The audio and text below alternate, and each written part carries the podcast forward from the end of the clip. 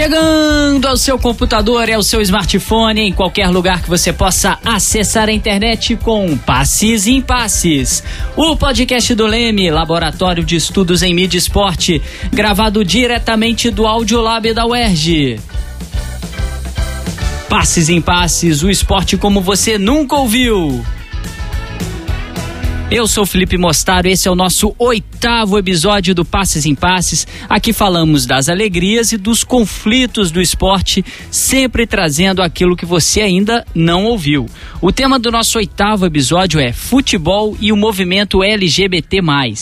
E você que ainda não ouviu os nossos episódios, acessa lá nas plataformas do Spotify, iTunes, Google Podcasts e no Deezer.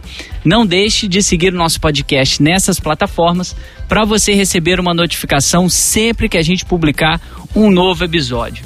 Hoje estamos aqui na nossa bancada do Audiolab UERJ com Carlos Guilherme Vogel, que é mestre em comunicação pelo programa de pós-graduação em comunicação da UERJ e agora fazendo o seu doutorado. Guilherme também é roteirista, diretor e produtor cinematográfico. Tudo bem, meu amigo? Tudo bem, Felipe. Valeu pelo convite aí, cara. Guilherme vai falar muito aqui pra gente sobre esse tema. Tem um documentário, né, já adiantando, fazendo uma preleção um pouquinho maior, foi premiado no Cinefute, a gente vai abordar demais. Quem também tá aqui com muita honra a gente recebendo o Flávio Amaral, que é jornalista formado pela faixa e assessor de comunicação do governo do estado do Rio de Janeiro. Muito obrigado pela presença, Flávio. Obrigado, Felipe, pelo convite. Sempre bom a gente poder estar participando de, de novas produções que falem, que abordem esse tema também do esporte LGBT. É muito importante isso. Obrigado mais uma vez. Também estão aqui no estúdio nosso diretor Fausto Amaro, nossa produtora Marina Mantuano e o nosso editor Léo Pereira. Muito obrigado pela presença de todos. Depois dessa preleção, vai rolar a bola. O futebol é considerado um dos esportes mais democráticos do mundo. Mas quando questões como gênero e sexualidade entram em campo, torna-se um território extremamente hostil e intolerante. Quantos jogadores assumidamente gays você já viu atuando profissionalmente? Muito provavelmente existem vários, porém, por medo de não ser aceito ou de sofrer preconceito, os jogadores preferem não comentar sobre a sua orientação sexual. Esse medo ocorre por conta de uma parcela da sociedade ainda carregar uma cultura machista que prega que para jogar futebol você obrigatoriamente precisa ser e parecer, entre aspas, um macho alfa. Em contrapartida, nós vemos com muita alegria o movimento LGBT atuando e crescendo no futebol. Hoje temos campeonatos para a categoria como a Champions League Gay, a League Gay e a Copa do Mundo de Futebol Gay. A Champions League Gay conta com a participação não apenas de atletas profissionais, mas de modo amplo e inclusivo de pessoas, atletas ou não, que tenham enfrentado e superado preconceitos. Com essas competições, a comunidade LGBT pôde criar um espaço livre de preconceitos, um ambiente que não precisem se esconder de ter medo ou vergonha. Para começar aqui o nosso debate, para começar o nosso programa, o que, que vocês pensam sobre essa homofobia que os atletas sofrem nas competições regulares de futebol masculino, né? Que são os campeonatos nacionais, estaduais, internacionais. Como que vocês encaram e percebem essa homofobia muito característica nos estádios é, e no papel do torcedor, nos cantos de torcida? Cara, eu acho que a gente às vezes não nem percebe como isso acontece porque é tão naturalizado, né? E eu comecei a me dar conta, eu acho que com o tempo, né? Dos próprios dos, dos cantos de torcida, né, dos xingamentos, né? Aí, invariavelmente, quando você quer xingar alguém, você chama de viado, né? É, como se, como se a, né, ser homossexual fosse um demérito. Então, ne, nesse universo machista do futebol, né, a homossexualidade funciona como um demérito. Né? Então, é usado para diminuir, né, diminuir o adversário, diminuir né, a, a outra torcida, enfim. Então você começa a perceber, eu acho que isso, né, quando você começa a prestar um pouco atenção, né? E aí eu mesmo, né, enquanto estou torcendo, come, comecei a perceber certas coisas e às vezes você mesmo sendo gay, você acaba, acaba reproduzindo meio que sem querer, assim, sabe?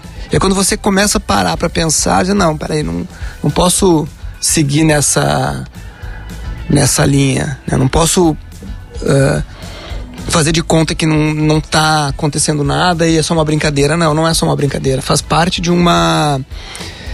Né, de uma. Acho que de uma forma que já, já né, se, já tá intrínseca na, na torcida. Eu acho que isso tem que mudar. Isso só vai mudar quando a gente começar a fazer o nosso papel também como torcedor. Né? Flávio, a gente teve no nosso quarto episódio aqui, a gente falou sobre o futebol feminino. E muito do que a gente abordou era essa a problematização da torcida encarar o esporte feminino como um esporte sério, um esporte que merecia apoio.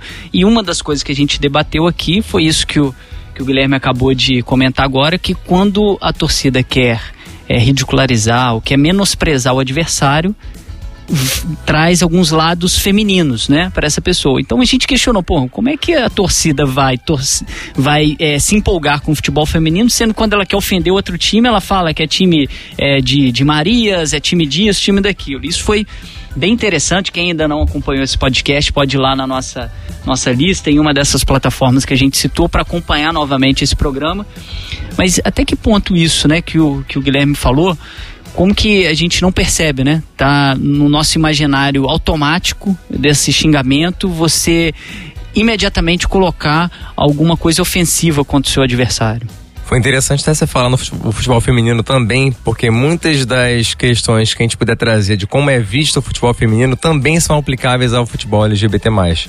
E isso não, não vale só para o futebol também, né? Porque a, a visão do tanto da mulher quanto do LGBT como alguém menos capaz de talvez corresponder é, no esporte de alto rendimento, por exemplo, né?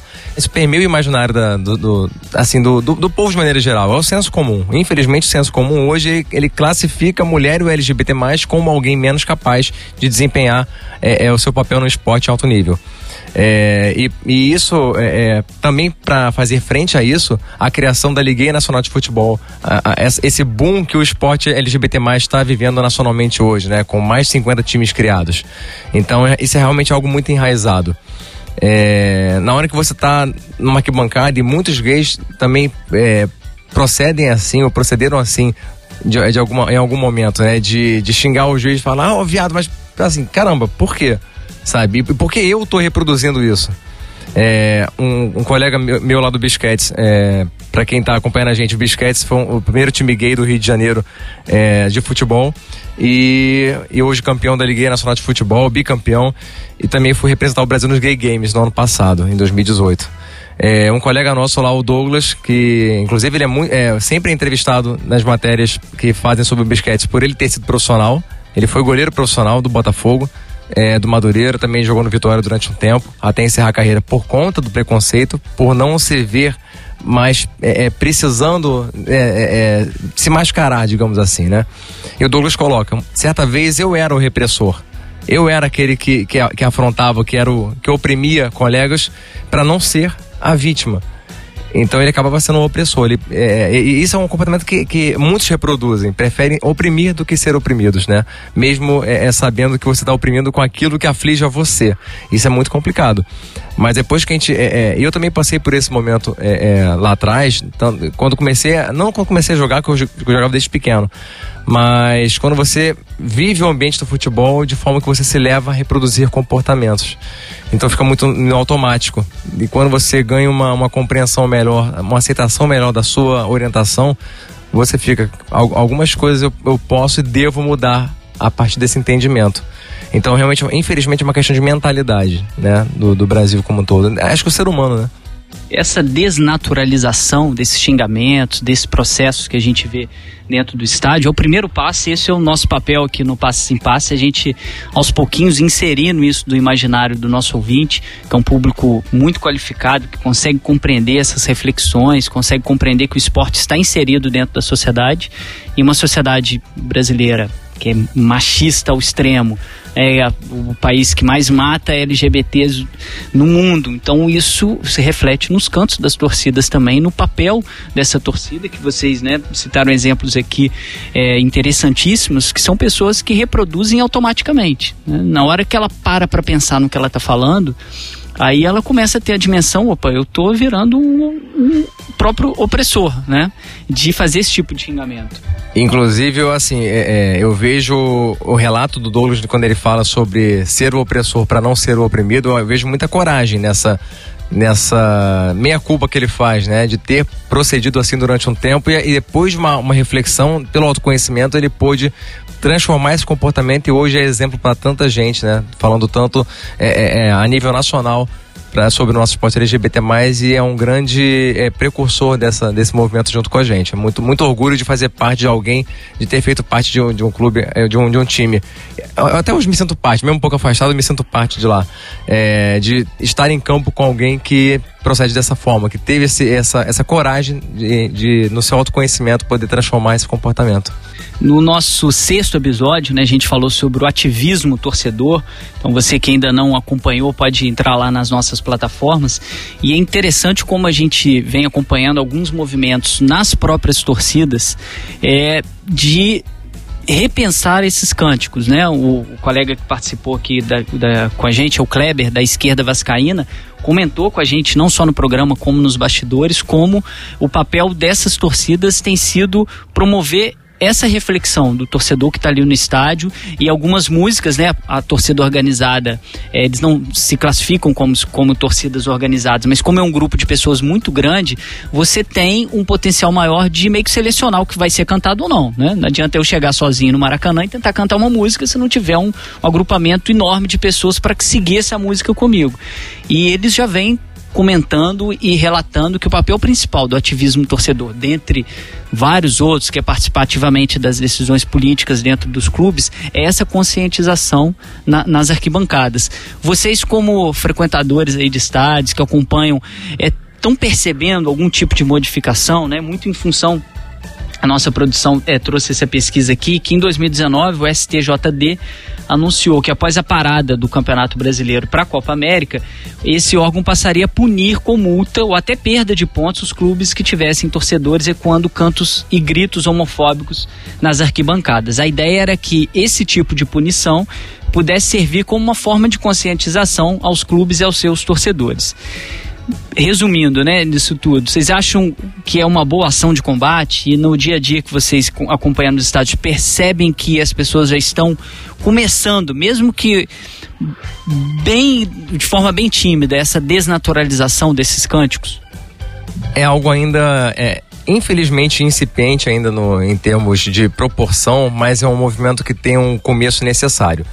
É, é, é, algo que precisava ser iniciado em algum momento. Eu participei de um evento recentemente em que, é, na mesma mesa que eu participei, também estava uma integrante de torcida organizada, uma líder de torcida organizada, bem, bem jovem ainda, inclusive, é, mas também se, se classificou como é, LGBT, também se, se, revelou LGBT, e, e, e confessou que eles, dentro da própria torcida, sofrem muita, é, é, muito preconceito de outras torcidas do mesmo clube.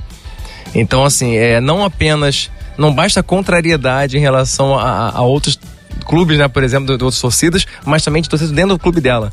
Então, assim, é, é de onde, até de dentro mesmo parte esse preconceito. Né? Então é, é, é mais um esforço, é mais uma motivação de caramba, eu tenho que provar dentro dos meus pares também, né? dentro dos meus afins, eu preciso provar essa, essa condição de, de que eu também posso torcer como qualquer outro, frequentar uma arquibancada, é, no caso dela, levar a namorada dela para uma arquibancada, no meu caso, se eu quiser levar o namorado meu para uma arquibancada, sabe, não tem problema algum de, de, sei lá, de eventualmente estar de mão dada numa arquibancada, é o direito de qualquer um, né? Imaginem vocês se a câmera do beijo pega, pega um casal LGBT mais numa arquibancada. Imagina. Qual é a repercussão que teria? Viraria notícia no dia seguinte né?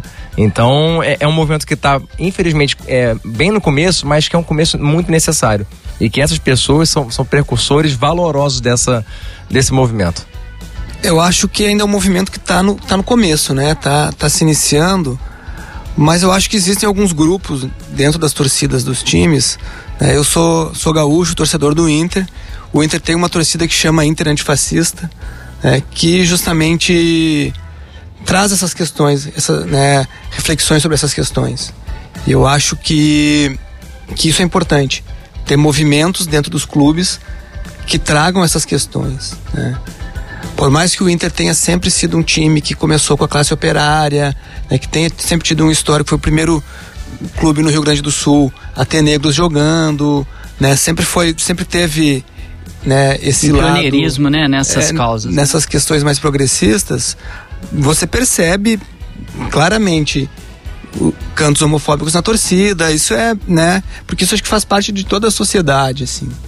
Então acho que é importante ter esses movimentos que comecem dentro dos clubes a a, a, a se questionar e a fazer com que as pessoas né, entrem né, em reflexão mesmo assim sobre sobre essas questões. Vocês acham que essa medida aí do STJD de possível punição pode ser um início, né, para aquele porque a gente observa, né, que alguns torcedores é, tem o pessoal que vai no automático, como a gente já falou aqui, que não reflete naquilo que está fazendo dentro dessa multidão, mas tem alguns que aproveitam o movimento da multidão para externar o seu ódio mesmo. Também, que, infelizmente, né, a gente vive hoje uma numa situação do, do, país que as pessoas perderam a vergonha de serem canalhas, né? De é. externar o seu ódio contra mulheres, negros, é. é, LGBT+. Se a gente for pensar que já se, se, né, que o racismo já é considerado crime há muito tempo, já se discute essa questão há muito tempo, e ainda assim a gente vê torcidas, né, com, com atitudes racistas, né, com enfim, contra os próprios jogadores, contra outras torcidas, né? Lá no sul isso é muito comum, assim, né? E então eu acho que, infelizmente, né, a coisa só vai, só vai mudar a partir da punição. É incrível como as coisas no Brasil, eu acho que só começam a mudar quando você ameaça com uma multa, né? Por exemplo, quando começou a lei seca aqui no Rio de Janeiro, né, começou a se intensificar esse movimento, as pessoas começaram a se conscientizar de deixar o carro em casa quando iam sair para beber, não porque refletiram que isso seria né, uma atitude correta, mas porque ia doer no bolso, entendeu? Né? Você Agora, acho que hoje em dia já não, não tá mais rolando isso, mas teve uma época que se multava as pessoas que jogavam lixo na rua. Eu acho isso fantástico. Porque as pessoas não sabem que não pode jogar lixo na rua, não sabem segurar. Você, sei lá, você fumou um cigarro, pô, apaga o seu cigarro né, no, e, e, coloca no, no lixo, entendeu, cara? Não, não joga no meio da rua. Né? Só que as pessoas não sabem disso, não, não se tocam da importância disso. E na época em que se multava as pessoas, começou a se criar uma consciência. Né? Então acho que infelizmente para conseguir mudar alguma coisa é um artifício que a gente tem que usar. Né? Eu acho que é resultado também da, né, de toda uma falta de investimento em educação no país. Né? Você tem que apelar para o financeiro, para ameaça com financeira, é, um, é, é, porque a gente falhou é, como país em termos de educação. Né? Então acho que agora para recuperar isso é meio, é meio complicado. Talvez seja um, um dos poucos caminhos que restem, né? E se nesse caso do trânsito vai, tem que doer no bolso, no caso do, do, do futebol, tem que doer pro seu time, uma atitude sua preconceituosa vai ter que doer pro seu time na, no, em, em, trazer resultados negativos para ele, ou financeiramente, ou é, em, esportivamente. De forma é. esportiva, é por que, por que seria necessário isso? Porque, infelizmente, de forma espontânea, isso não é desenvolvido. Né? E aí acaba tendo que ter algum prejuízo em algum, em algum sentido para que as pessoas se conscientizem. Infelizmente, o brasileiro ainda é movido a aquela alfinetada para poder né, se modificar. Mas é, uma, uma, uma, coisa interessante, assim, ele, ele falou do Inter, posso falar do Vasco também, né? Cada um fala do seu. que assim, é, o, a vice-presidente do Vasco, Sônia Andrade, se não me engano, é, é a única dirigente mulher em cargo de gestão num clube da Série A. Se não me engano, isso, envolve Série B também também não deve ter, se não me engano, mas é, quem estiver ouvindo a gente pode me corrigir futuramente. É, então você vê como é que é, é, difícil, na própria mentalidade da gestão dos clubes, se permitir que uma mulher possa participar de uma gestão de um clube grande. Né? Então, é, é, e ela é uma das fiéis defensoras da diversidade no esporte. Que ela, é, ela fala, eu cheguei a entrevistá-la para a coluna Orgulho em Campo, que eu tive no site Pop Bola ano passado sobre esporte LGBT, e a Sônia contou que ela é uma das poucas que desenvolve essas ações pró pró-diversidade em clubes de futebol. A gente vê que o Santos volta e meia faz uma, uma, uma ação pró-diversidade, o Atlético Mineiro também, né? O, o, Vasco também. Mas assim, é, por que não mais dirigentes mulheres também comandando os clubes, né? Então realmente é, é isso permeia N setores da sociedade. E você vê que não é só questão de, de, de cargo de gestão. Nos clubes você vê pouquíssimas mulheres trabalhando. Né? É, é, então, por que não estimular a diversidade, não só para LGBT, mas por que não colocar a mulher trabalhando no clube de futebol? É, tem tanta mulher que gosta de futebol, gente, no Brasil, um país de dimensão continental. Por que não trazê-las para a gestão, trazê-las para o dia a dia do esporte também, não só de, é, como praticante do esporte?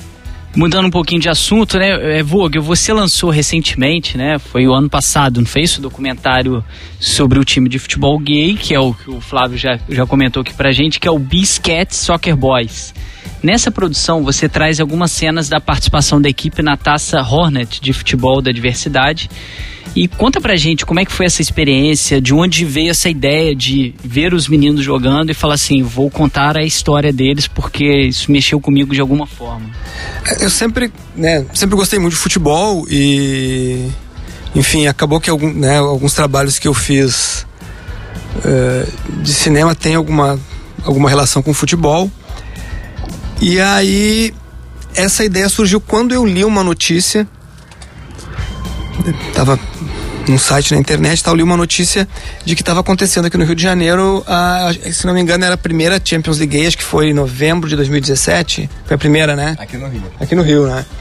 E aí eu li aquela notícia e falei, pô, tem alguma coisa legal aí. Só que acabou que foi num, num final de semana, eu tava com alguma coisa, eu não consegui lá ver nenhum jogo, assim. E era na Barra, era um pouco longe, e acabei não, não conseguindo assistir.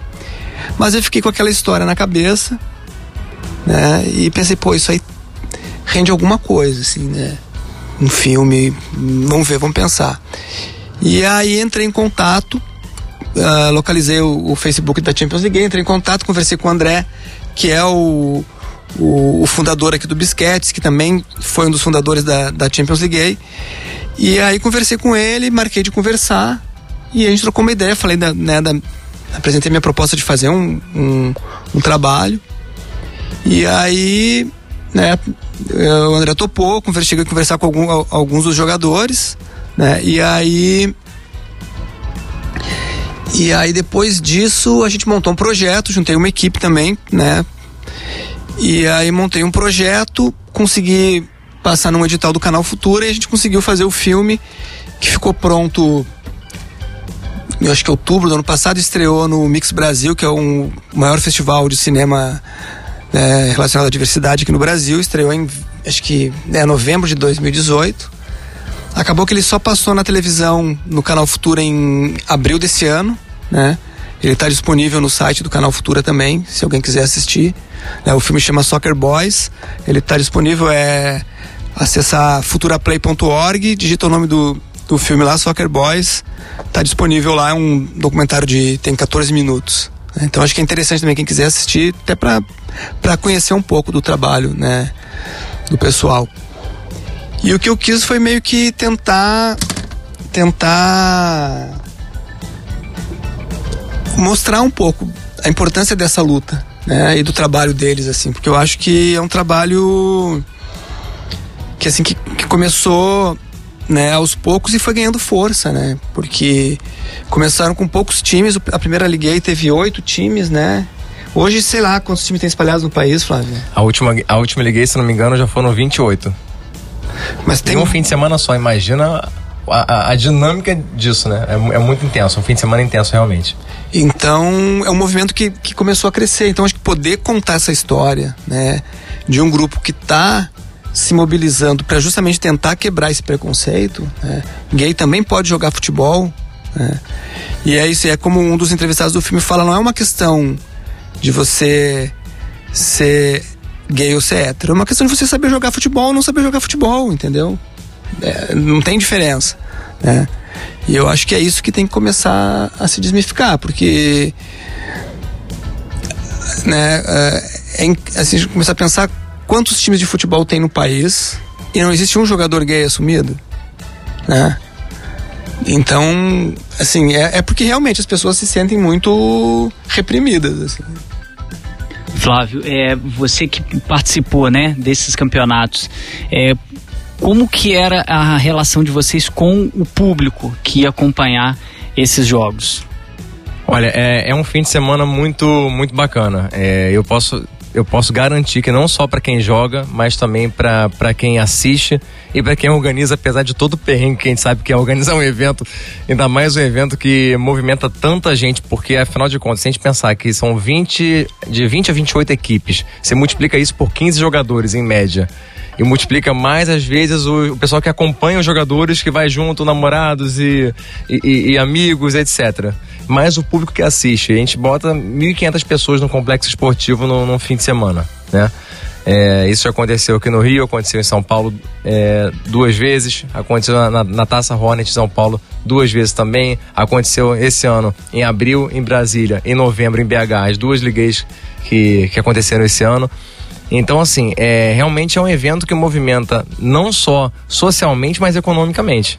Então, é, gera realmente é, é renda para a cidade que organiza. Então essa é mais uma, mais uma dica para você que está quero, quero ter um torneio desse na minha cidade. Já sabe que o retorno não é só é, é de, de badalação e de futebol. Tem retorno financeiro também é, e para as empresas que, que entram, né, né, que participam do evento. É, mas em termos de clima, é, é algo muito diferente, porque você vê a galera participando de algo que nunca imaginou participar antes não só quem joga, mas quem assiste também, fala: Caraca, eu tô indo ver o meu amigo que é, é, vai jogar pela primeira vez um torneio e ele nunca sabe. Ele nunca se revelou e agora, sabe, ele faz. Ele tem orgulho de falar que tá num time LGBT, jogando, competindo e trazendo uma taça pro, pro estado dele. E você pensa na dimensão nacional disso. A gente fala que são é, é, muita, muita dessa galera, uma boa parte dessa galera se, se viu tendo uma nova relação com o futebol que antes era de medo, era de trauma às vezes e agora é de leveza. É, tem, claro, a carga da competitividade, tem, está crescendo bastante. Inclusive, isso é um dos fatores de crescimento que está se tornando mais competitivo. Então, mais gente se sente desafiada a participar disso. Mas também tem uma carga de leveza por é, essa galera toda poder estar retomando uma relação com o esporte fazendo o que gosta, o que sempre gostou, que antes era impedido por conta do, do preconceito, né? É, além desse, desse jogador, né, que você comentou no início do programa, que já foi jogador profissional, nesses, é, nessas ligas que você já participou, tem alguns outros jogadores também que foram profissionais e acabaram tendo que abandonar o profissionalismo por conta do preconceito? Algum outro relato que você acompanhou durante esse período? Na verdade, é, um... aí no papel seu de jornalista, né? Sim, de ouvir, sim, não é. só de jogador, né? E aí eu não, eu não consigo é, separar as coisas. Eu preciso, além de jogar, eu também busco essas histórias, né? Porque isso não só isso fortalece, né? Isso traz mais conteúdo para esse movimento. É, inclusive, depois eu posso falar melhor sobre a questão, é, como eu fui pro Gay Games, não só como atleta, mas como jornalista também, cobrindo a delegação brasileira. É, mas a gente também tem um atual profissional, que ele já jogou fora do país profissionalmente, ele ainda é profissional de futebol. É, às vezes ele, ele passa alguns, alguns meses sem clube, depois começa em outro clube, enfim. E faz parte dessa, de um desses times, né? Faz parte do, do Bulls, que é lá de São Paulo. E assim, é, é, ele tem que adotar uma descrição máxima sendo profissional de futebol. Mas ele já se permite ter, é, participar disso aqui no Brasil para fortalecer o movimento. Mas a gente tem certeza que assim, uma, uma galera de lá jogou em base de clube, de clube grande inclusive.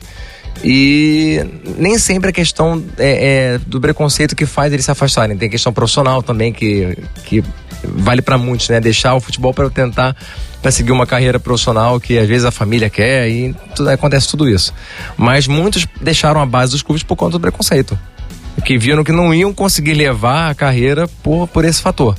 Então era uma escolha. Ou eu vou é, ser um profissional meio que sofrendo né, dentro do armário, ou eu vou realmente me permitir, eu vou deixar de lado essa carreira, porque não vai me, me completar da forma que poderia se eu vou ter que me esconder.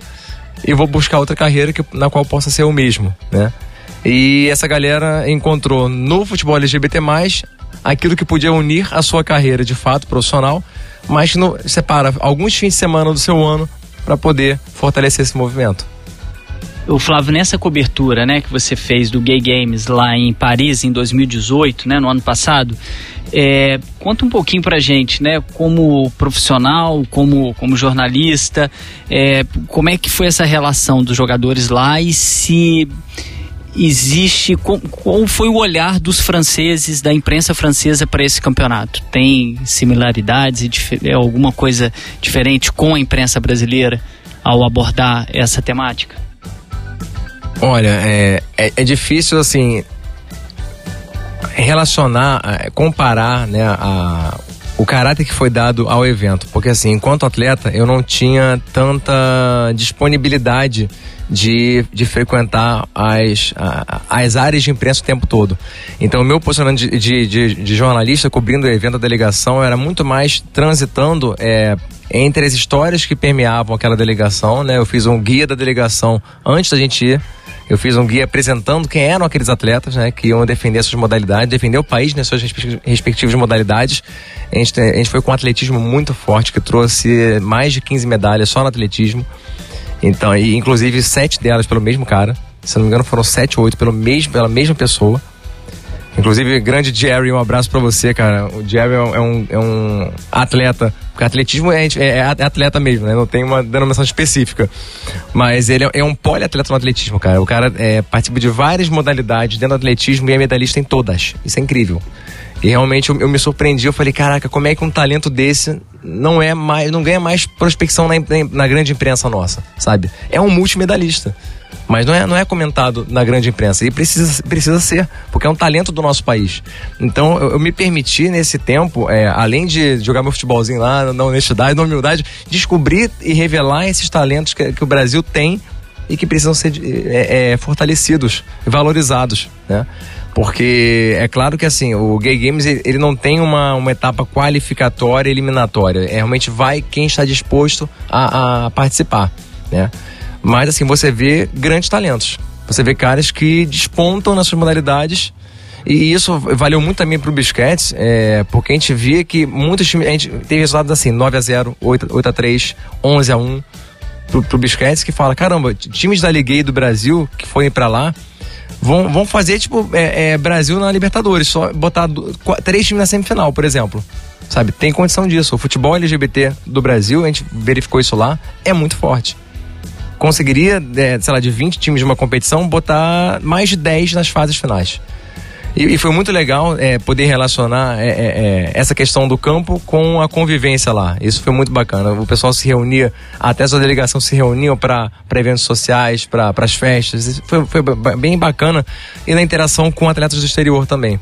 E já, já associavam, ah, Brasil, Neymar, de cara. Porque a gente foi com, um sapato que tinha a, a bandeira, né, também.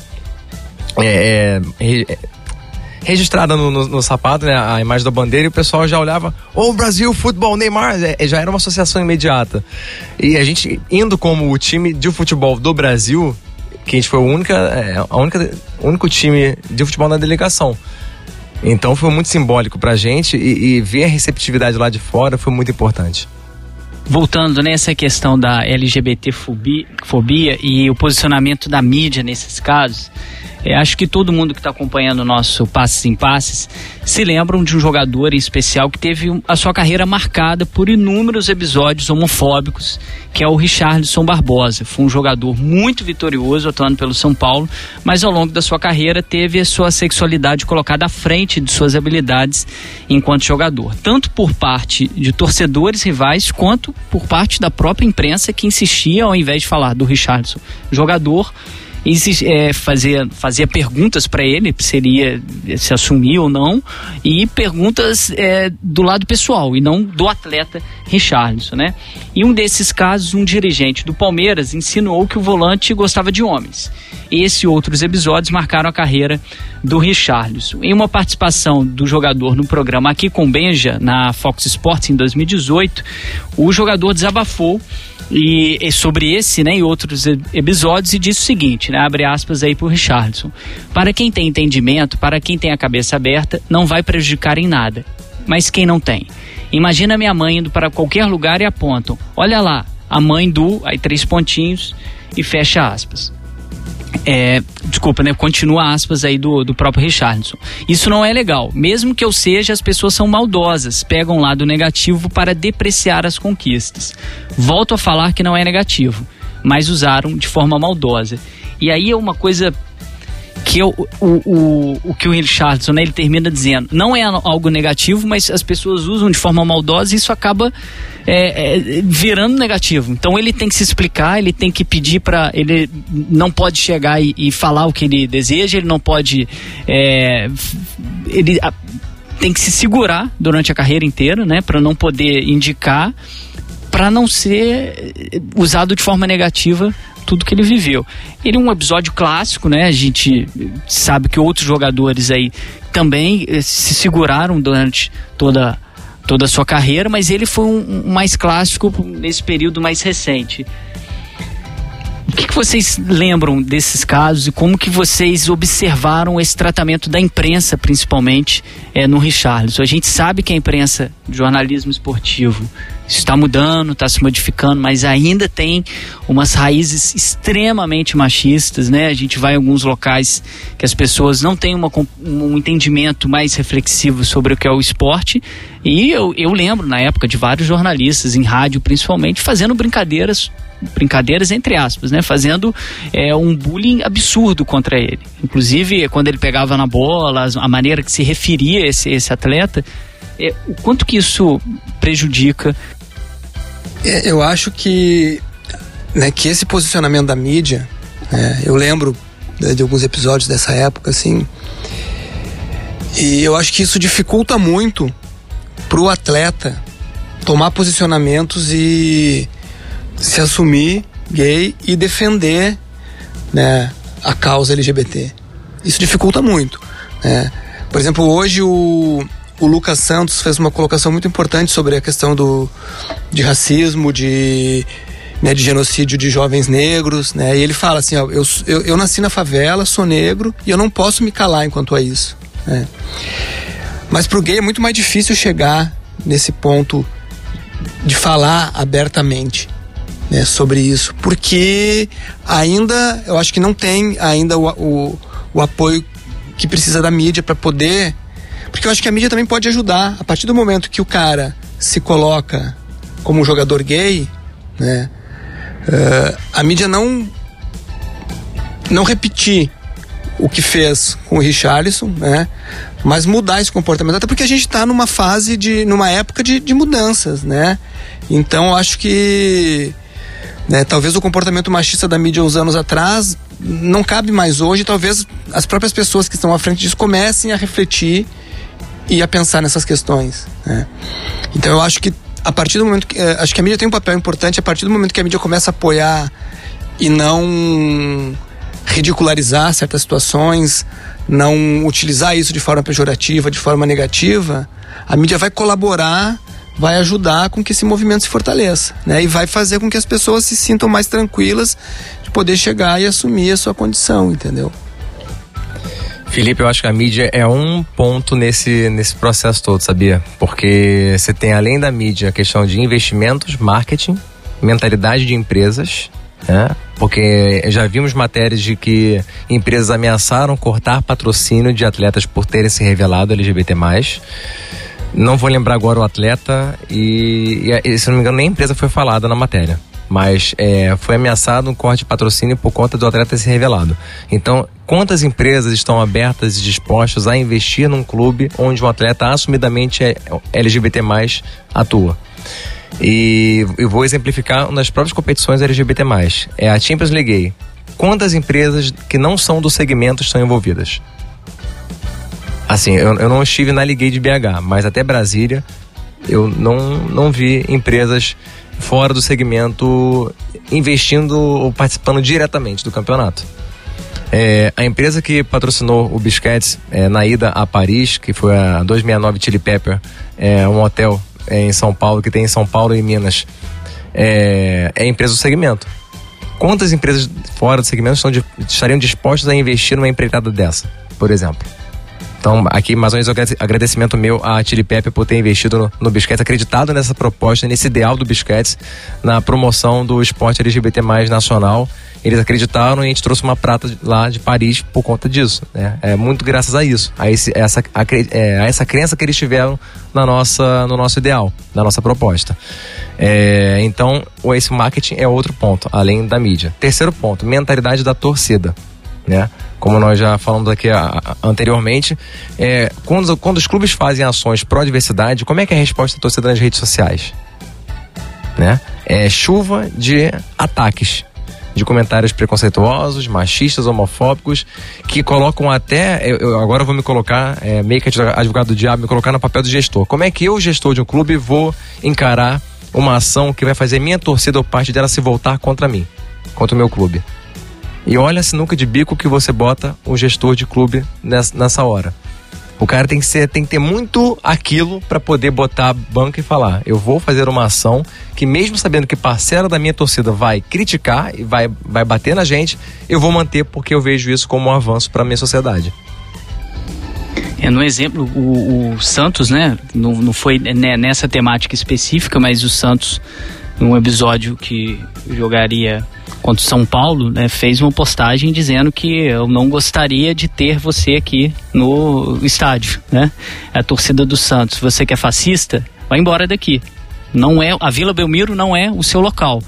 Que óbvio recebeu uma afronta, mas é aquilo do gestor ter a coragem de falar, é um tema que precisa ser enfrentado, nós vamos nos posicionar de forma bem explícita para mostrar que aqui o clube defende essa diversidade. Claro que tem esse lado, né, que o Flávio falou, mas que é importantíssimo os clubes também é, colocarem né, isso. Eles foram mais longe ainda. Né, esse... Porque assim, não foi só falar somos pró-diversidade. Eles falaram, nós não queremos você, torcedor nosso, se você não tiver, digamos, coadunando com a nossa mentalidade que nós queremos para o clube. Isso foi um avanço muito grande. Parabéns ao Santos por essa ação, inclusive.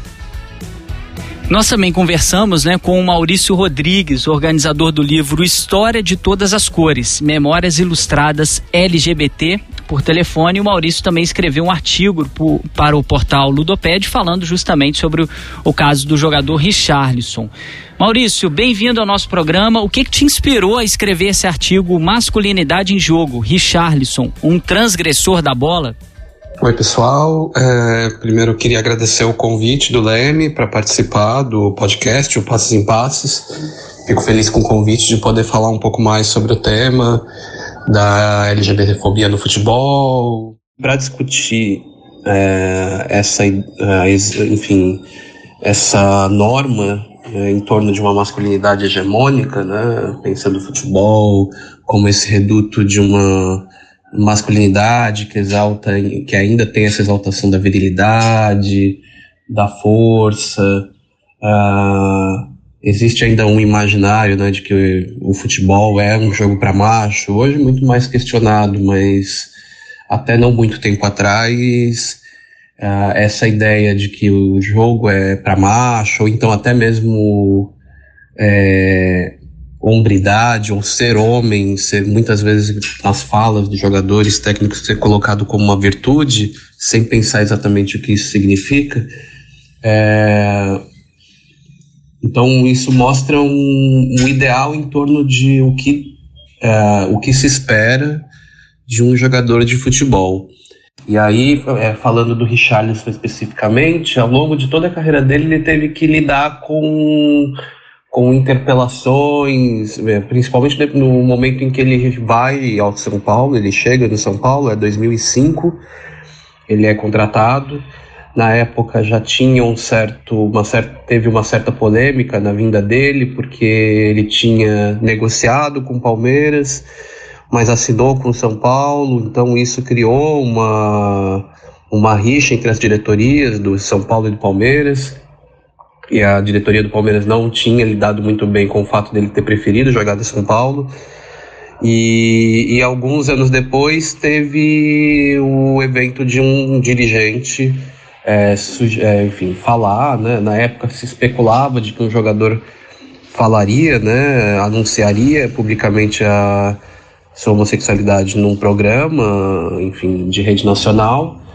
E aí, quando perguntado, um dirigente do Palmeiras falou ali, né, do Richarlison, de, afirma, uh, dando a entender que era ele esse jogador.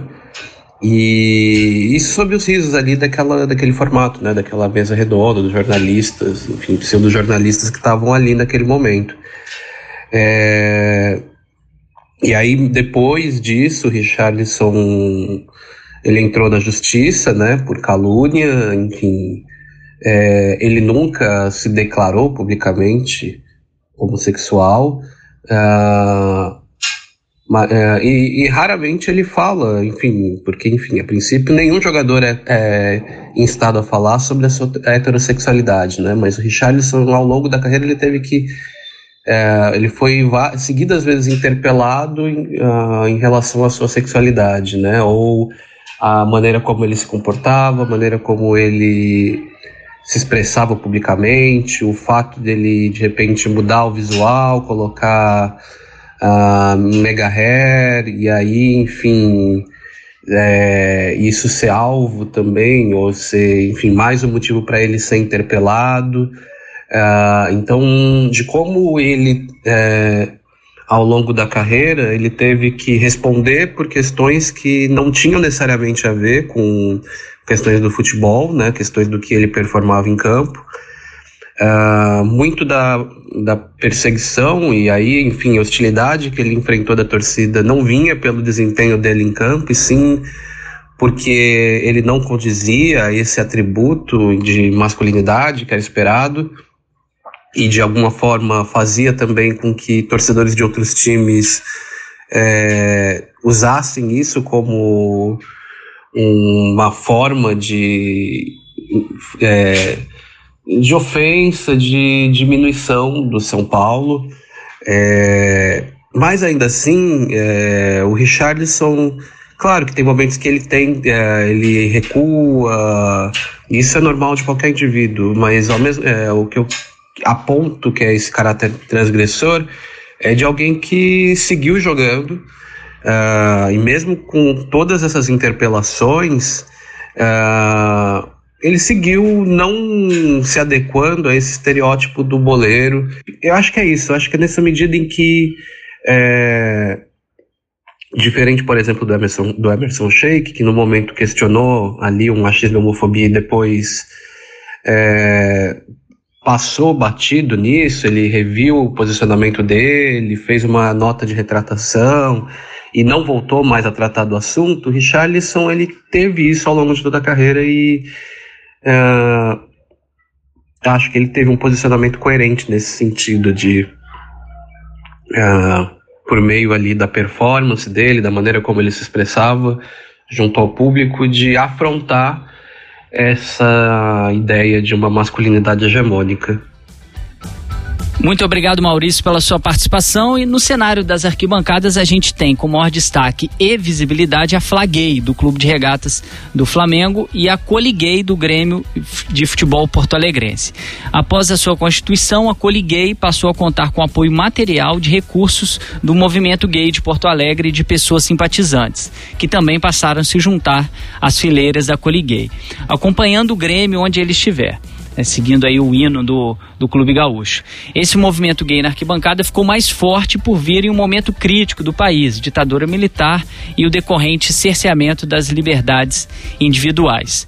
Por falar sobre a Coliguei, nós conversamos também com o pesquisador Gustavo Bandeira por telefone. Gustavo é doutor em educação pela Federal do Rio Grande do Sul e tem uma pesquisa muito interessante é, sobre elitização, racismo e heterossexismo no currículo de masculinidade dos torcedores de futebol. Recentemente o Gustavo esteve aqui conosco, né, na UERJ, no evento Encontros do Leme. Na ocasião, o Gustavo abordou o processo de memória e esquecimento a respeito dessa torcida do Grêmio, a Coliguei. Gustavo, bem-vindo ao Passos em Paz, novamente aqui ajudando a gente nas tarefas do Leme. O que, que você pode contar para a gente sobre o surgimento da Coliguei e a sua importância no contexto da interação entre futebol e movimento LGBT? Bom, alô, queridos amigos aí do Passe em Passes. É uma alegria estar dividindo esse momento aí com vocês. Pensar um pouquinho sobre a Coliguei e movimento LGBT, futebol, essas coisas. Uh, a gente toma, muitas vezes, quando vai falar da Coliguei, só essa invasão, essa revolução dentro do estádio. Eu concordo com o Arley Damo quando ele diz que a Coliguei é a torcida mais importante da história do, do torcer no Brasil. Uh, não foi a maior, não foi a mais longínqua, uh, mas é certamente a que uh, rompeu o maior número de padrões dentro do estádio. Porém, a gente não pode esquecer do contexto que a gente está falando, de final dos anos 70, início dos anos 80, via de regra, as pessoas, quando lembram disso, lembram de ditadura. É verdade, obviamente. Mas também tem que lembrar que ali foi um momento de socialização homossexual que nós hoje não temos ainda. É, tinha a quantidade de bares em Porto Alegre, uma cidade pequena, é, de vivências homossexuais, era maior do que é hoje. 2019, quase 2020. Então você tem uma torcida que nasce de uma sociabilidade homossexual bastante intensa na cidade. Então, é, também de onde são esses homossexuais? Eles não são quaisquer homossexuais. Um é empresário, o, o chefe da torcida, né? Ele é empresário, ele, ele, ele conhece pessoas, ele tem contatos, tem até uma lista um pouco proibida. Então, esse, essas temáticas a gente ainda não consegue ver como é que eles conseguiram entrar com tamanha facilidade. Mas sem dúvida que romper com os padrões, é, fazer pessoas que no início, como eles sempre contam, ah, a torcida foi super bem aceita, só no início recebeu algumas pedradas. Eu não sei, eu sempre que alguém me atira pedra, eu não me sinto bem aceito, mas eles se sentiam, ótimo, né? Então, essa transição ali, que está muito bem posto na tese da Luísa Aguiar, que é uma tese maravilhosa, primeiro trabalho de fôlego sobre a coliguei, pode ajudar a pensar. Mas eu gosto também sempre de tomar duas outras questões sobre a coliguei o exercício que se fez de esquecimento da Coliguei. Eu sou torcedor do Grêmio e eu fui reconhecer a Coliguei agora, nessa década. Em 2006 teve uma matéria, 2005, 2006, numa revista do clube, mas a Coliguei voltou mesmo agora. Então, pensar como esse esquecimento foi produzido, ou seja, essa vivência homossexual importante, é, revolucionária, que mudou parâmetros no estádio de futebol, tentou ser apagada. Outro exercício que é extremamente interessante é como hoje ela vem sendo lembrada. Alguns torcedores não querem falar sobre ela, alguns torcedores querem que ela continue no esquecimento, mas o próprio clube traz ela para dentro. Por quê? Porque é um diálogo sempre com as demandas que estão fora do futebol. Não é apenas futebol. A Coliguei entrou porque vivia num mundo em que a sociabilidade homossexual permitia que ela entrasse, inclusive, dentro do estádio de futebol. A Coliguei volta para a memória porque essa é uma demanda da, da entrada de pessoas diferentes do, do hegemônico no estádio e é por isso que ela está sendo lembrada nesse momento. Deixo mais um abraço e sempre o meu contato vocês têm, é só chamar que eu retorno. Abraço. Hoje em dia temos uma maior movimentação por parte dos LGBTs para integrarem as arquibancadas. Né? Na internet a movimentação também é grande, já, já são mais de 11 páginas no Facebook que se intitulam como torcidas anti-homofobia e de alguns dos principais times do futebol do Brasil e elas contam com milhares de seguidores. Guilherme Flávio, né? Vocês acham que a comunidade LGBT tem sido é, nesses movimentos, ela tem sido mais aceita na arquibancada ou ainda não, né? Quiserem comentar algo também sobre a Coliguei, que o Gustavo trouxe aqui pra gente, é, a Flaguei, essa, essas torcidas, vocês já estiveram em alguma de, em contato com algum desses torcedores para ver como é essa recepção no estádio de futebol? É, o único contato direto que eu, tenho, que eu tive com um torcedor ligado a uma dessas torcidas, não, não lembro se foi a Flaguei, acredito que não. É, se não me engano, é Nação 12, a do Flamengo, se não me engano, não me fugiu o nome agora.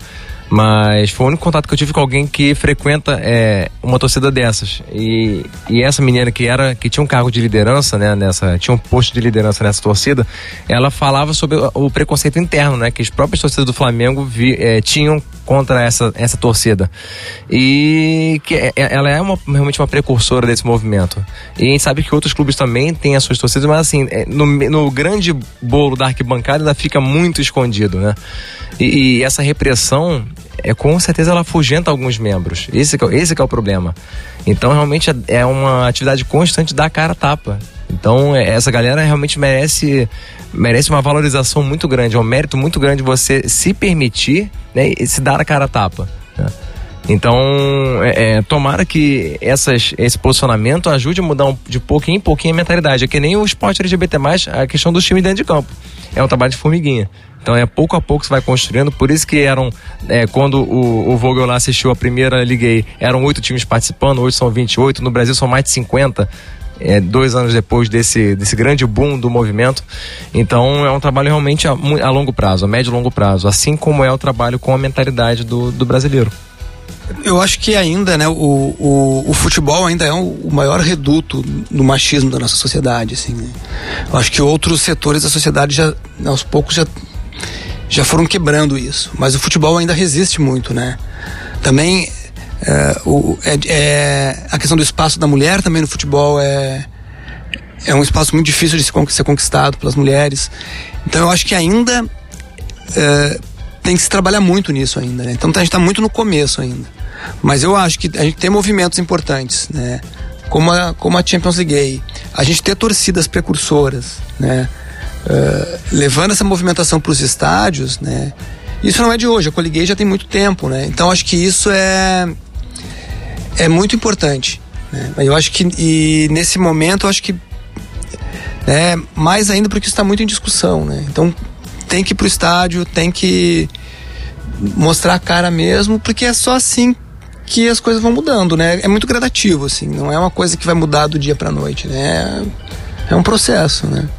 É, e algo que a gente sempre comenta, né? A gente falou aqui já no início do programa, a gente falou nos outros episódios aqui do Passes em Passes, assim como o racismo, né? Em 1888 se acabou a escravidão e até hoje a gente encontra o racismo é, as mulheres começaram a poder praticar o esporte no Brasil, alguns deles né, que foram proibidos lá em 1941, voltou-se a liberar todos os esportes para as mulheres praticarem.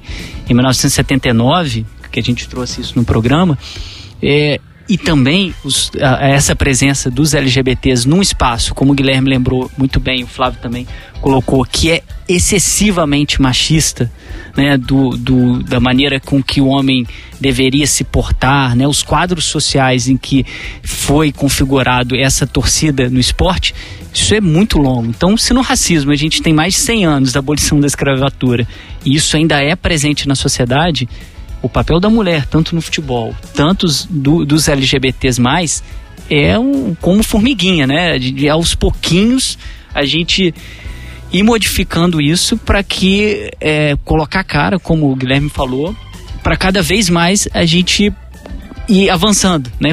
Conquistando um territóriozinho a cada ano, a cada dia, a cada jogo, para isso aos poucos ser modificado. Mas é um processo histórico bem complicado, né? De, de se dizer, olha, agora acabou. Não, né? As mulheres sofrem diariamente no, no, no, país com a violência, os LGBTs mais também, a gente já falou isso aqui no início do programa, o país que mais mata é aqui o Brasil.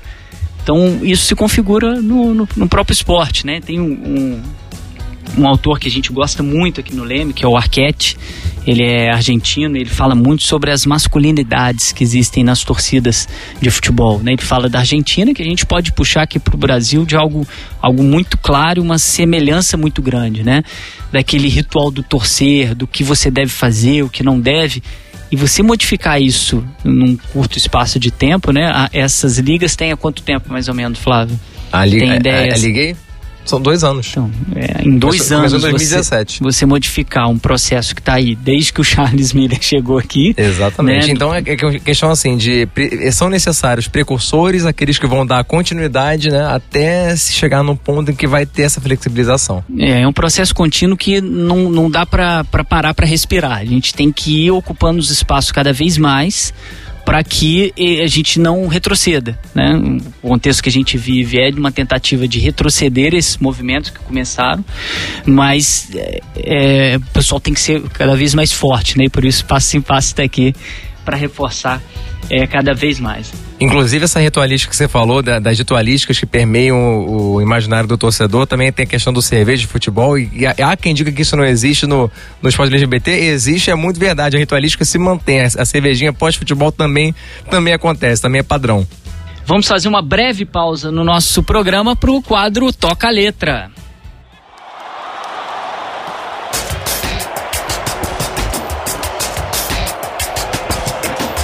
A música de hoje é We Are the Champions e é da banda de rock britânica Queen. Foi lançada em outubro de 1977. Solta a música aí, Léo.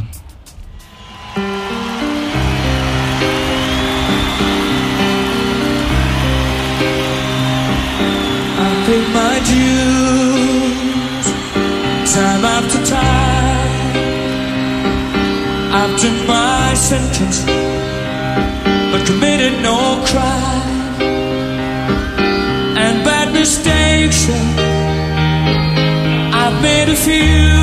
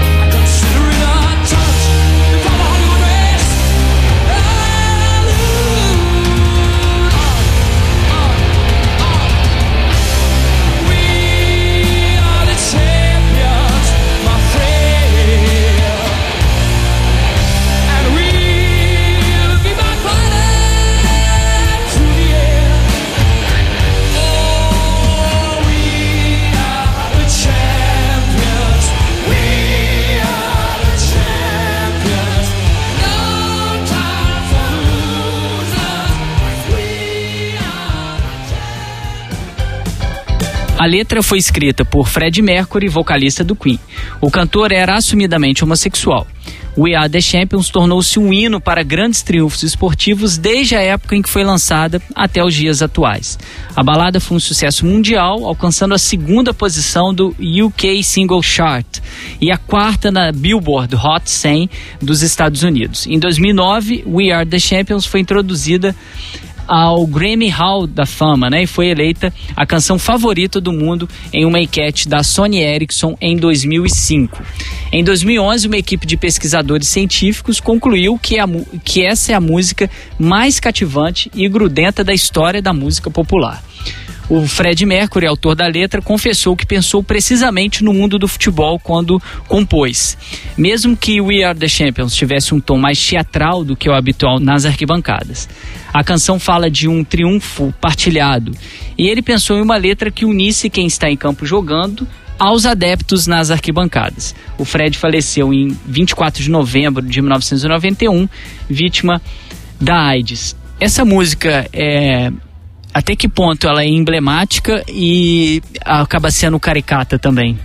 Cara, eu acho que ela é emblemática uh, né, pelo fato de ser uma música né, interpretada por um gay né, e mundialmente conhecida.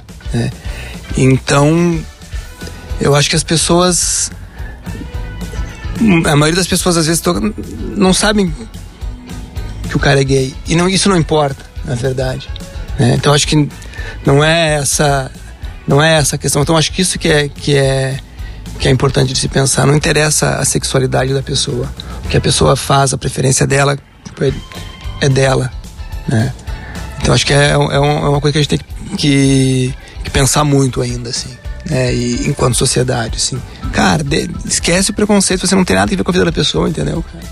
E a, e a, música, assim, é um hino, né? É um hino. Quando, né? quando, se fala de esporte, não só o futebol, que é claro que a gente se concentra mais aqui no, no futebol, os exemplos que a gente vem trazendo aí do Biscats, é, mas em qualquer esporte, né? Vôlei, time campeão, toca.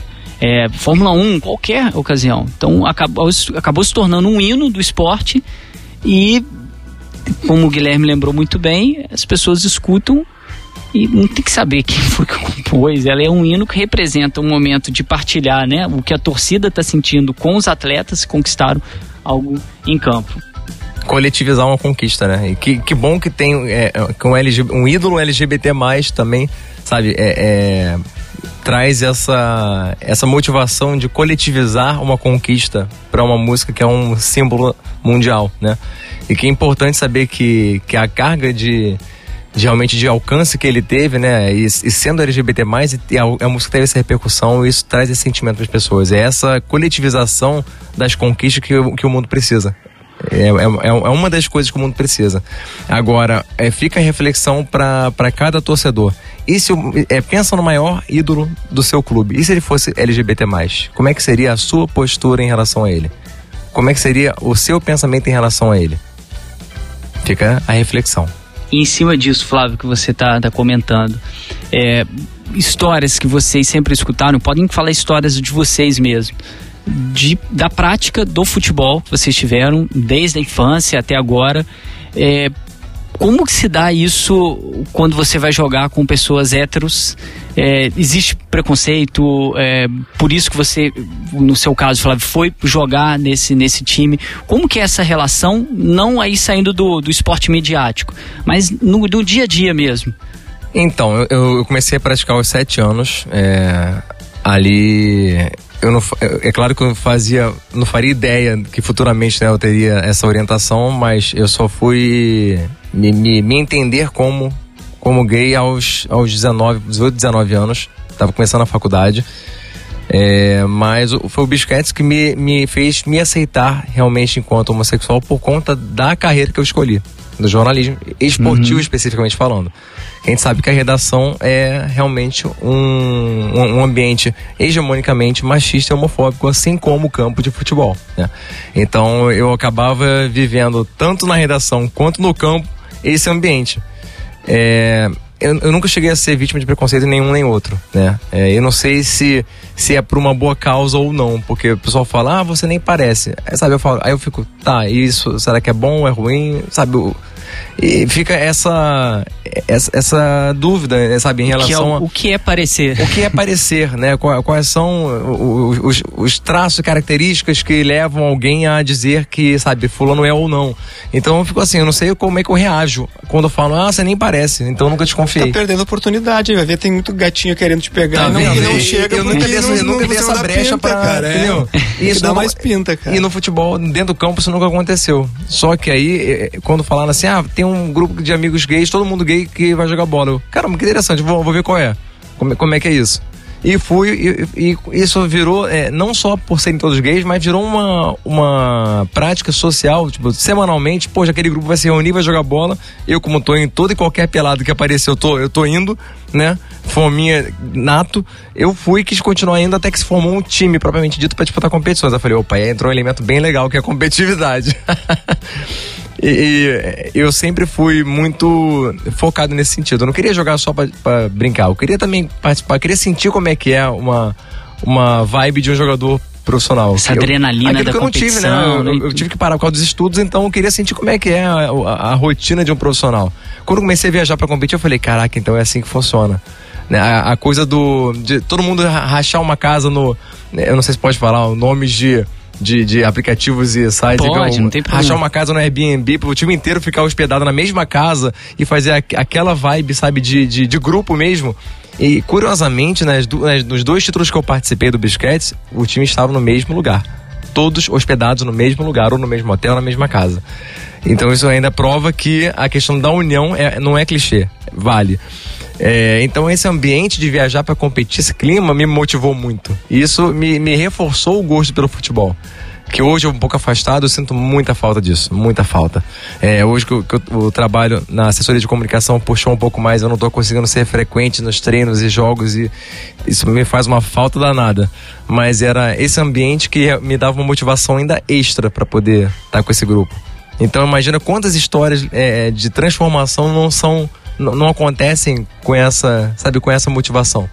Maravilha, Guilherme, lembro de um Cara, de algum caso, alguém te relatou, ou sua mesmo, alguém te, Cara, te eu, relatou alguma eu situação? Nunca gostei de jogar futebol, não sei jogar futebol. Tá? A minha função no futebol nesse mundo é ser torcedor. É, é um excelente diretor enquanto jogador, é, é excelente diretor e produtor. É, assisto o jogo do Inter, vou pro bar ver o jogo do Inter, discuto nos grupos de WhatsApp. Quando o Inter vem pro Rio jogar, eu vou no, no Maracanã, vou eu fui, já fui até em Mesquita ver o Inter ser rebaixado, mas enfim, tô lá, entendeu? Acho que. Eu nunca me considerei fanático, embora eu acho que eu mas assim. Uh, eu, eu ouvi amigos gays me falarem, né, algumas vezes, dizer, pô, mas você. Você é gay, como é que você gosta de futebol? Por que, que não pode gostar? Por que, que não pode, né? Entendeu? E aí o que, que eu fui lá? Peguei e fiz um filme sobre futebol gay, né? Ninguém falou mais isso. E, é exatamente isso, né? Que você estava falando, tem que colocar, né, cara tapa. E várias pessoas aí estão aí acompanhando nosso Passes em Passes e falam, pô, sempre gostei de futebol, e os amigos devem fazer. Pô, mas você, você é gay? O que, que você tá vindo aqui falar de futebol com a gente? Não, tem dessa, cara. Não, Exatamente. Isso cara, não é um, que... um, fator que vai legitimar ou deslegitimar a pessoa para poder falar de um assunto que ela é apaixonada por conta da sua orientação. Isso é. é eu acho que isso, as mulheres enfrentam isso também. Porque Exatamente. Que, que mulher tem que tem falar sobre futebol? É, falar, e o contrário também é. acontece, tá? Alguns LGBTs falam: Nossa, mas você joga futebol, que diferente, que estranho, nossa, que hétero. Mas, sabe, gente, é. calma, calma lá. É, é, aquelas caixinhas, né, formadas formadas, né? Então, ah, eu não posso cara. gostar de futebol porque futebol é, é um, essencialmente muito machista Sim, eu não posso e tem né, aqueles traços masculinos de virilidade, de força. Então, eu não posso jogar, eu tenho que fazer outra atividade. Como é o caso das mulheres, né? No nosso programa aqui, a gente teve depois, depoimentos maravilhosos como da nossa produtora Marina Mantuano, por exemplo, que jogou futebol a vida inteira e no momento que ela quis, ó, eu quero ser profissional de futebol não tinha um lugar, não tinha uma escolinha que ela pudesse jogar, não tinha. É porque não, olha só, você tá brincando aí até os 12 anos, é legal, continua brincando, mas profissionalizar isso não é coisa de mulher. Como, não, né, no você, caso que vocês é. passaram nos dois, né? De ah, porque você gosta, não pode gostar, e a outro questionamento que é por que você gosta. Né, da caixinha de ambos os lados, que é uma coisa que vai nos aprisionando e quanto menos a gente tiver aprisionado nessas caixas, melhor. Né? O mundo pede flexibilidade em todos os sentidos. Esse Olha é o oitavo episódio. Não, não, nesse, nesse também é, você pegou pesado. Eu queria de pensamento, de ação, entendeu? Você tá com a mente muito cabulosa. Esse, esse, é o nosso oitavo episódio do Passos em Passes, o esporte como você nunca ouviu. Compartilhe o programa com seus amigos e nos ajude a fazer o podcast. Tem alguma sugestão de pauta? Tem perguntas? Entra lá no nosso arroba no Facebook no Instagram conversa com a gente e o nosso quadro Leme Cast Club é hora de você participar do nosso programa. O questionamento de hoje é da nossa internauta arroba Débora, Débora Galziski.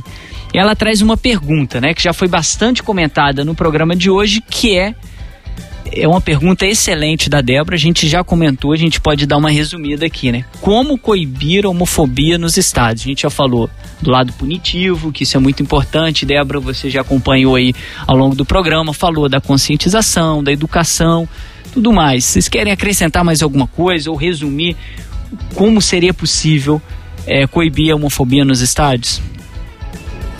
Eu queria né, agradecer a Débora pela pergunta dela, né? Muito obrigado, Débora. E eu acho que é algumas coisas que a gente já falou, assim, né? É, é ir pro estádio, né? é fortalecer o, fortalecer os movimentos, tanto de torcida quanto de, de campeonatos gays, né? É, e, seguir, seguir nessa que tem muita coisa legal acontecendo, né? Uh, aqui no Rio começou com bisquetes, hoje já são três times, né? O, é Temos o Alligators e o Cariocas também. também. Até porque, assim, se, se hoje existem campeonatos voltados para esse público, é porque, infelizmente, é necessário que existam especificamente para isso, né? Tem o, o, Big T Boys, que é um time de, Boys de, trans. de homens trans isso. também. Em São Paulo tem o Meninos Bom de Bola. Também formado é, por homens trans. Também de homens trans, que inclusive participou da, da Taça Hornet ano passado. Sim né? E eu acho que é isso, é, é, é, essa inclusão, né? Eu acho que é valorizar isso. Fomentar esses, esses eventos, é... esses, esses grupos, né? Eu acho que o próprio movimento né, do futebol LGBT tem que abraçar essas causas de diversidade, assim, né? Então, o futebol é um, é um meio muito, muito machista ainda.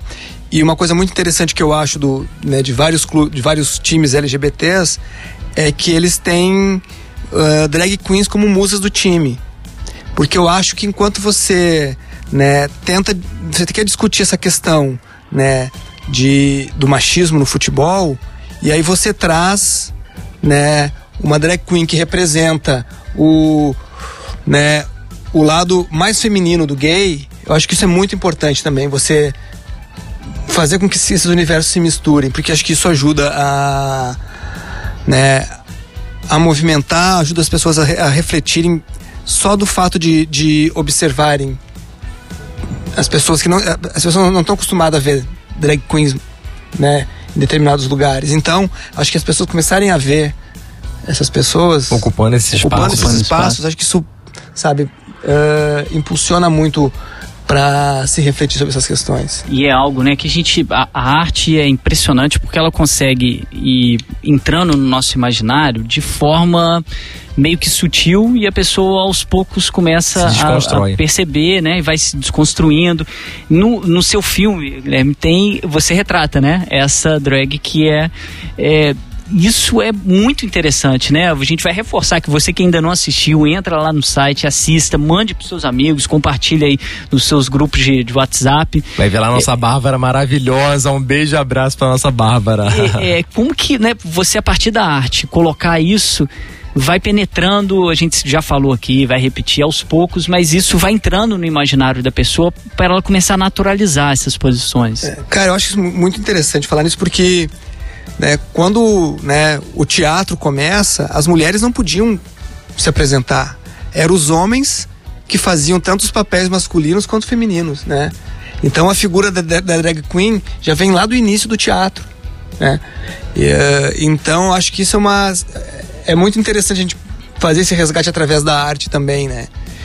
E no filme, na verdade, assim, como a gente também tinha um projeto pequeno de 14 minutos, eu não consegui eh, explorar todos os personagens, todas as pessoas que tinham dentro desse time. Então a gente tem um projeto para um próximo filme agora, né? De tentar fazer um, um Soccer Boys 2 aí, justamente com essa questão das drag queens, entendeu? Do papel da drag, né? Seguindo com a, com a Bárbara, que é a drag do Bisquetes, mas discutir esse movimento em diálogo com outros times também.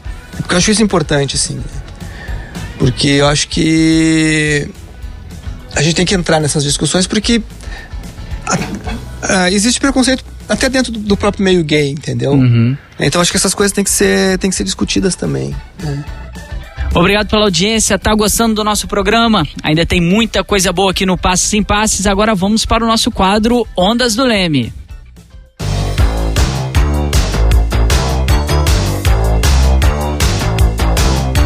No quadro Ondas do Leme, a gente sempre indica alguns trabalhos que vão auxiliar no seu conhecimento sobre cada tema abordado aqui no programa. O que está em alta quando a gente fala do tema de hoje?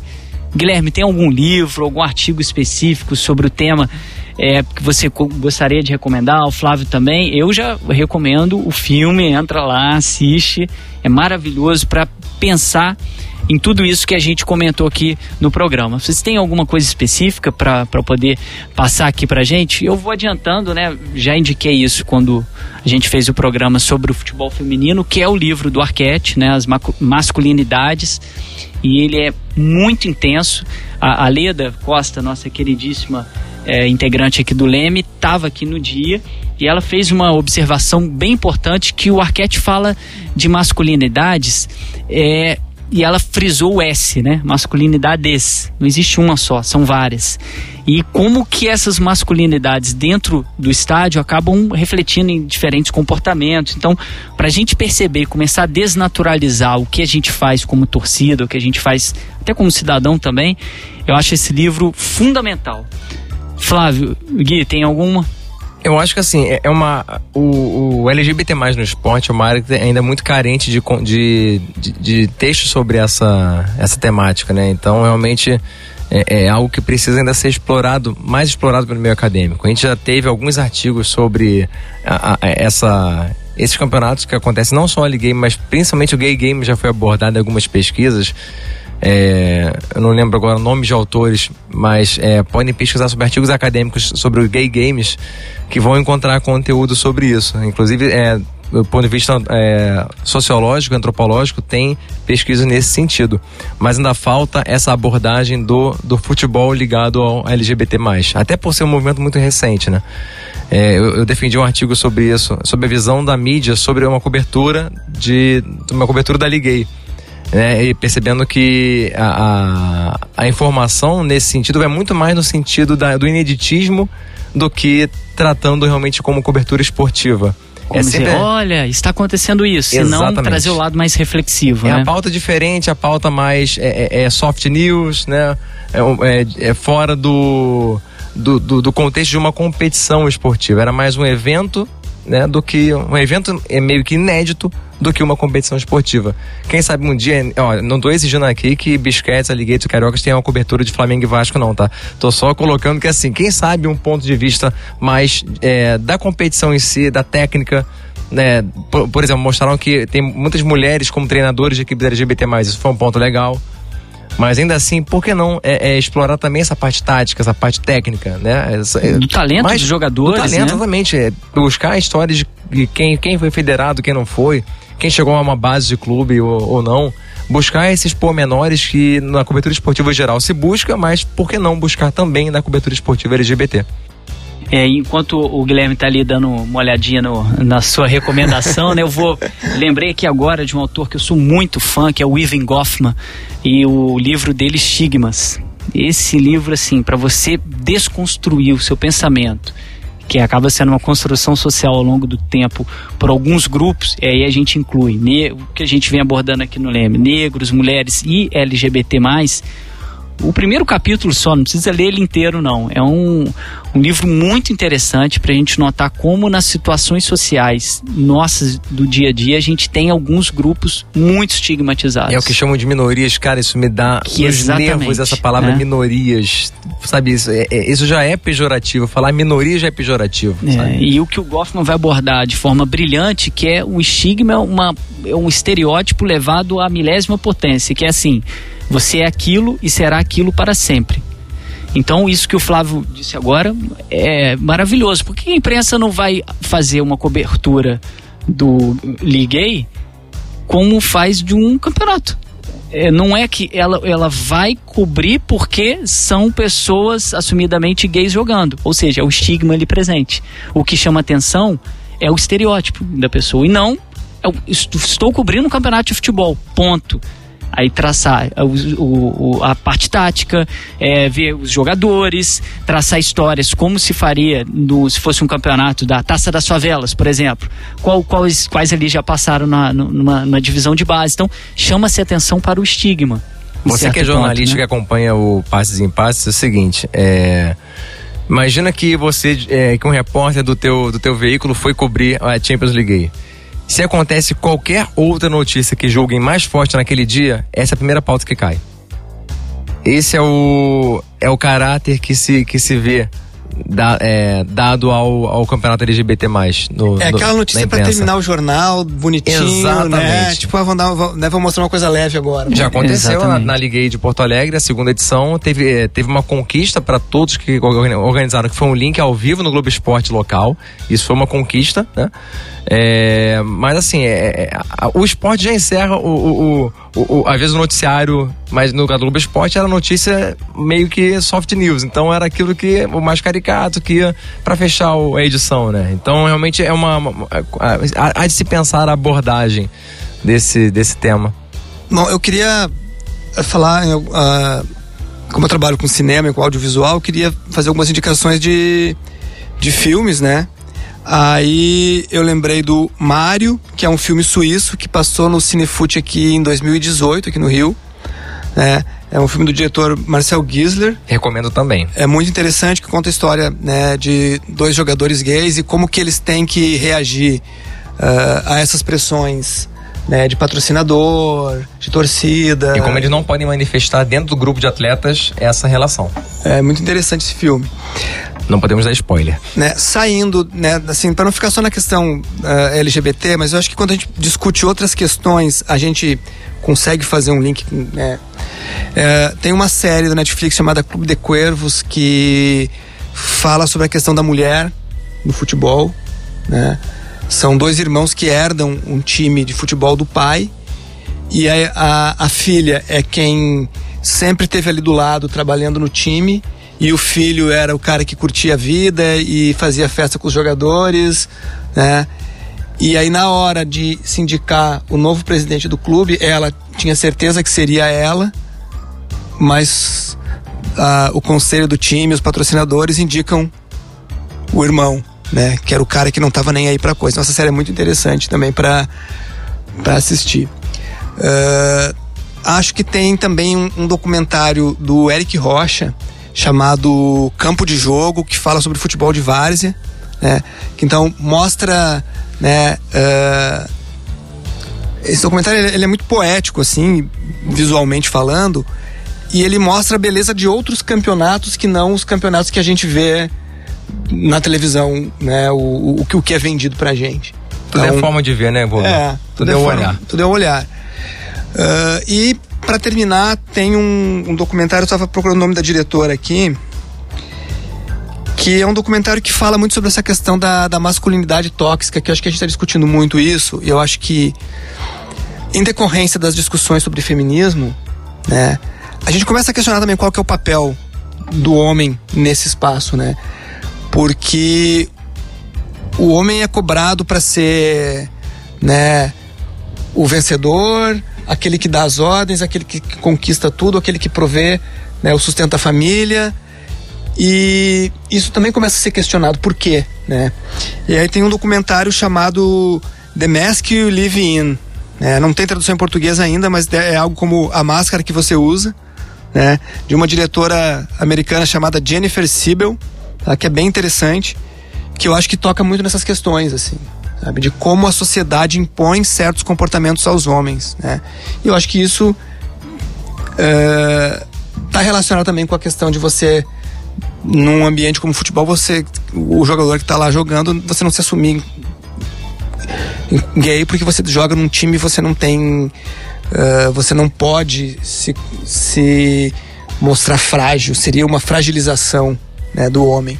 Então acho que são algumas dicas aí que eu tenho de e você, nosso queridíssimo e queridíssimo ouvinte do Passes em Passes, tentou pegar a caneta, não conseguiu, calma, tá tudo na descrição lá do Comunicação Esporte. Todos esses links que a gente comentou aqui do quadro Ondas do Leme vão estar tá lá para você aproveitar aí e pegar seu final de semana, seu tempo vago, entra aí um, um desses locais que a gente vai colocar o link, baixa o nosso podcast para ir ouvindo e logo depois baixa um dos filmes também, para vezes estar no metrô, tá ali assistindo esses documentários que o Guilherme mencionou aqui pra gente.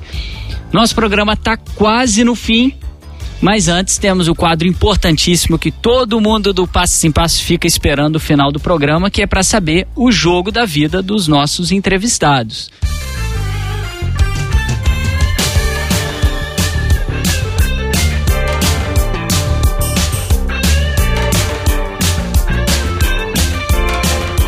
Qual jogo marcou sua história? Em qual momento o esporte entrou na sua vida? Quando foi que você teve certeza de que era apaixonado pelo esporte? Flávio, qual o seu jogo da vida? Olha, dá para citar um jogo dentro de campo e um fora de campo. Um, um, um é, vivendo a parada e outro extra extraoficial, digamos assim, extra-campo. É, dentro de campo já tinha já tinha claro, muitos anos de futebol, até porque eu estava já no Bisquetes. Isso foi em 2017, no primeiro campeonato de futebol 7 que o Bisquetes disputou, Taça Hornet, lá em São Paulo, em que eu acabei sendo campeão e artilheiro do campeonato. Mas, é, curiosamente, vamos perguntar, como é que para você a semifinal foi mais, foi mais emocionante que a final? E não foi por, por ter marcado mais gol na semifinal que na final, não foi por isso não. Foi porque o, o cenário é, é foi, foi de, de, uma adversidade, de um resultado é, negativo, não só a virada, mas a circunstância em que foi, em que aconteceu. É, a gente já numa meio que é, se, tirando já leite de pedra para poder, sabe, é, é, empatar o jogo. E aí um, um, companheiro nosso cai na área, pênalti pra gente. Eu falo, opa, pera aí, agora de, deixa comigo. E aí faço o gol, um empate, depois vem a virada, eu, eu acabo driblando o goleiro num contra-ataque, driblo o goleiro e faço o gol da virada. E no instante seguinte eu desabo no campo chorando muito, muito, você não tem ideia. É, e não era só por conta do resultado, não. Era toda a história ali, meu histórico no futebol me passou na cabeça em segundos. É, e o pessoal caindo em cima, literalmente mesmo, se jogando em cima. E eu, caraca, olha, olha o que, que eu tô fazendo, olha do que, que eu tô participando, olha a proporção disso. Isso porque era o primeiro campeonato com quatro times só, hein? Detalhe. E depois na final a gente, é, é, a gente consolidou é, o título. Eu falei, caramba, acho que eu gastei todas as minhas lágrimas na semifinal. Que na final eu já tava seco de lágrima. na hora que eu levantei a taça também. Mas esse foi o jogo marcante para é, mim, por esse contexto todo, né? Por ter vindo essa reflexão muito grande naquela hora, em questão de segundos. E o jogo fora de campo foi o, dia em que na, na Câmara Municipal o Bisquete recebeu a moção de louvor e congratulações é, por promover a diversidade no, no, futebol no Rio de Janeiro, no esporte no Rio de Janeiro. E naquela oportunidade eu, eu fui o. Não, não, vou colocar como orador, porque não, não sei se é a palavra que se encaixa, mas eu fui a pessoa, o porta-voz do time naquele momento, por, no, no, agradecimento, por expressar né, a nossa gratidão em receber aquela, aquele título. E nesse momento foi que eu realmente tive a consciência que aquilo era uma militância. Porque eu sempre falei, ah, eu não sou de ir pra rua lutar por nada, sabe? Não é o meu perfil. Admiro quem faz, admiro quem tem essa coragem, que pra mim é uma coragem de você, sabe, ir pra rua, dar cara a tapa. Mas eu não, não é o meu perfil, mas naquele momento eu pensei, eu, eu, eu estou militando também. Isso é uma forma de militância. O simples fato de eu estar entrando em campo por esse time, em, em, gramados de diversos estados e até fora do país, isso é uma militância. Então, a gente está levando a, a verdade de que a nossa, o LGBT também é capaz de disputar competições de futebol em alto nível. Então, nesse dia caiu essa ficha para mim. Então, realmente, esse foi, digamos, o jogo da vida fora de campo. Bom, já que o Flávio falou em dois, né, dois jogos, assim, eu vou falar, vou, vou seguir essa, essa linha também. Vou falar, né, futebol é paixão e acho que é paixão e militância também, né? Então, em termos de paixão, acho que o jogo da minha vida foi final do, do Mundial de 2006 com o Inter, né, derrotando o Barcelona foi foi foda, assim, tipo, foi, né, você saber, pô, eu torço pra um time que é bom de verdade, assim, né? Campeão do mundo, gol do Gabiru. Campeão do mundo, cara, é isso aí, cara. E eu acho que outro, que eu acho que aí, né, não foi um jogo, mas assim, eu acho que, né, ganhar o prêmio de melhor curta-metragem no Cinefute aqui no Rio de Janeiro esse ano, foi um, uma vitória importante, né? Porque você tá num festival sobre futebol, né? Onde a maioria dos todos os filmes falam sobre futebol, mas a gente era o único filme que falava sobre a questão LGBT e a gente levantou a taça. Então acho que isso é uma vitória importante. Né? Fantástico. Eu acho que eu vou aproveitar uma licença poética para também falar do time do coração, que também vale, né? No caso foi pelo Bisquetes, agora pelo Vasco, que foi o jogo que me fez virar Vascaíno, que eu era tricolor até então, pasmem, pois é. Meu pai me tentou me fazer tricolor e eu acabei virando Vascaíno por força da final da Mercosul de 2000, o jogo, a virada do século, né? Em que você sair de 3 a 0 é, adverso para um 4 a 3 não é para qualquer time, vamos combinar. Então eu falei, não tem como eu não torcer para esse time a partir de agora. Eu tinha, eu tinha 9 anos na época, eu falei, acho que tá em tempo ainda de eu, de eu mudar, então eu vou passar a ser vascaíno a partir de hoje. Quem sabe um dia tu vai torcer para um time campeão mundial, né, cara? Quem sabe um dia.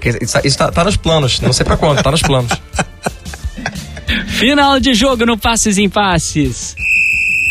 Muito obrigado, amiga e amigo ouvinte. Compartilhe com seus amigos, envie seus comentários para o Lemecast Clube, leia o nosso blog comunicaçãoesporte.com e siga as páginas do Leme nas redes sociais. É só procurar pelo arroba LemeWerge.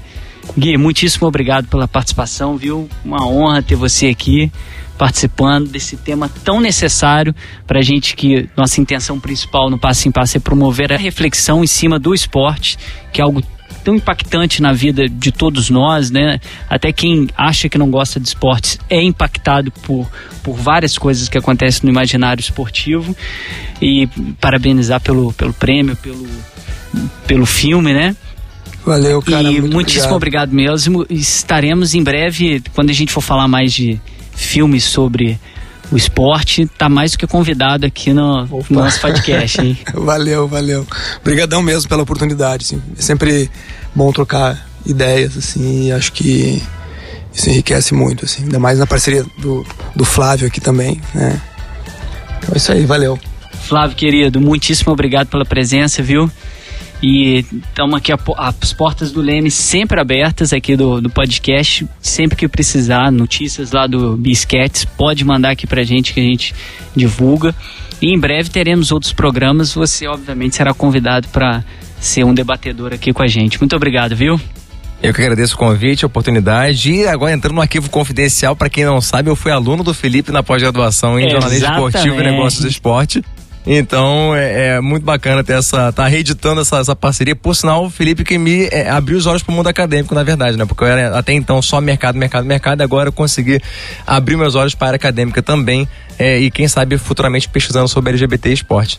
E já viram, todo mundo que acompanhou o programa até agora viu que, óbvio, Flávio é um brilhante aluno, né? Tive a honra de ser professor dele na pós-graduação de jornalismo esportivo e negócios do esporte lá na, na faixa.